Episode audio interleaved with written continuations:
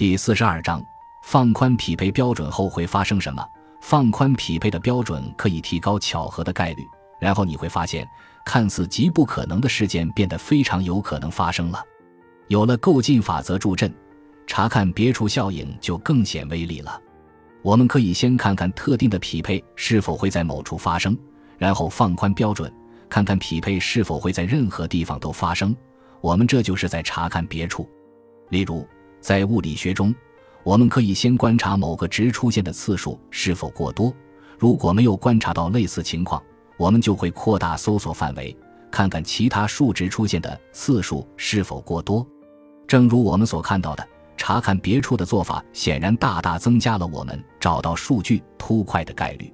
构进法则也能产生同样的效果，但它是通过扩大数据突块的搜寻范围来实现的。如果我们最初对凸块的定义是比期望值多十倍，现在我们可以放松条件，把它定义为比预期值多五倍，这将大大增加我们发现凸块的概率。我在第五章中提到过，有一天我接连收到了两封电子邮件，一封主题是抓紧时间与穆尔会面，另一封的主题是缪尔审阅人名单。构进法则导致我把穆尔和缪尔视为同一个人。在第三章的开头。我讲述了比尔肖夫妇遭遇火车事故的情况，在发生于约克郡的火车撞车事故中，均有人丧生，但这夫妇二人都幸免于难。他们遭遇的不是同一次事故，他们遭遇的事故相隔了十五年。毫无疑问，如果一次事故涉及比尔，而另一次事故涉及他的兄弟姐妹、孩子或父母等人，两次事故相隔四年或二十年，报纸也会争相报道。构进法则扩大了匹配之人的范围以及事故相隔的时间，这样巧合出现的概率就大大提高了。我们在前几章中指出，在非概率原理的作用下，买彩票中奖实际上是不可避免的。构进法则提供了另一种解释。回想一下我们在第五章中提及的弗吉尼亚派克的例子，他买入的两张彩票都中了奖，而且都是匹配了五个号码。匹配五个号码的概率要比匹配六个号码的概率高得多。如果我们放松了中大奖的标准，把匹配五个号码也视为中大奖，那么派克女士就是中大奖者。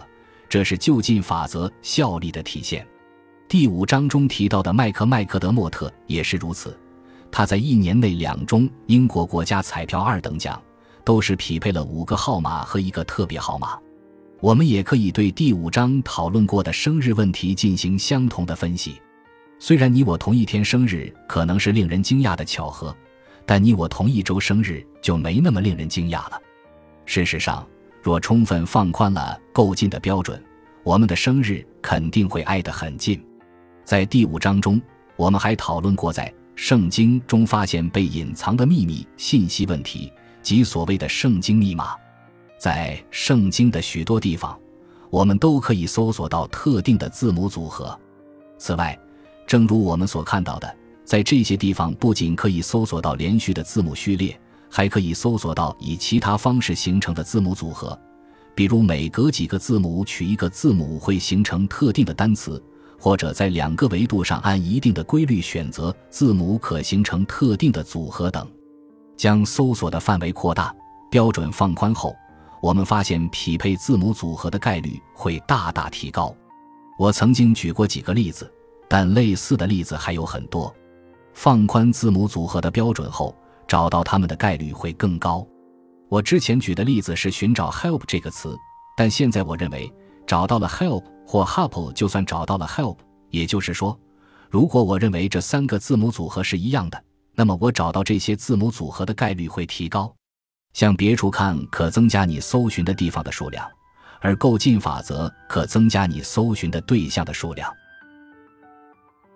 感谢您的收听，喜欢别忘了订阅加关注，主页有更多精彩内容。